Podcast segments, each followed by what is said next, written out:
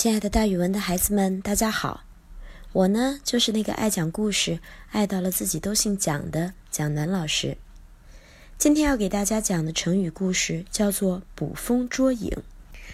捕和捉都是抓的意思，但是风和影子都是抓不着的，所以我们用这个成语来比喻做事儿丝毫没有事实依据，或者呢是说有些人无事生非。这个成语背后的故事和汉朝的汉成帝，还有一个叫做古勇的大臣有关。汉成帝二十几岁就做皇帝，但是到四十几岁还没有孩子。他听信了一些方士术士的话，热衷于祭祀鬼神。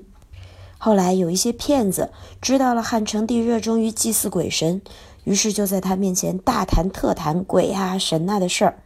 这些上书谈论鬼神或者谈论仙道的人，好多都轻而易举的就得到了高官厚禄。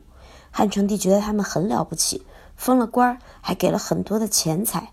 成帝听信了他们的话，在长安郊外的上林苑大搞祭祀，祈求上天赐福，花了很多很多的钱，但是并没有什么具体的效果。古勇是一个非常理智的贤臣，他向汉成帝上书说。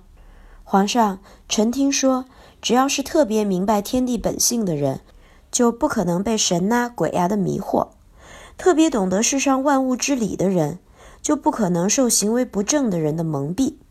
现在有些人跟您大谈神仙鬼怪，宣扬祭祀的方法，还说什么世上有仙人，有不死的药。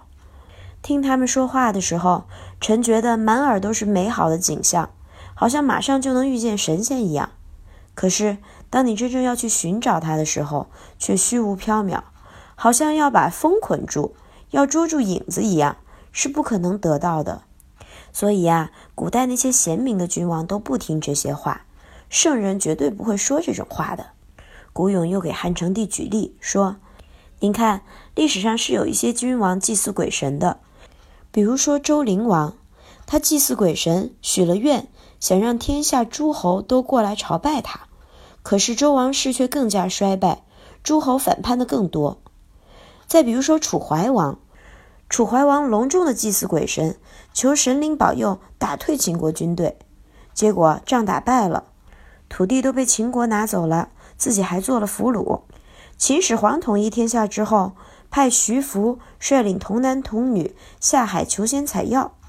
结果，这些童男童女也一去不回，遭到了天下人的怨恨。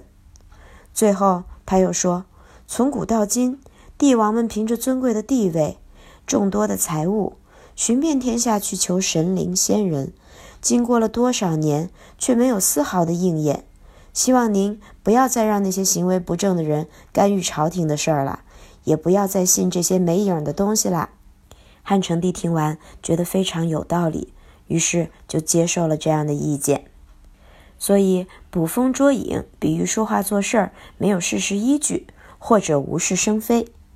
好了，今天的故事蒋老师就给大家讲到这儿，孩子们，咱们明天见。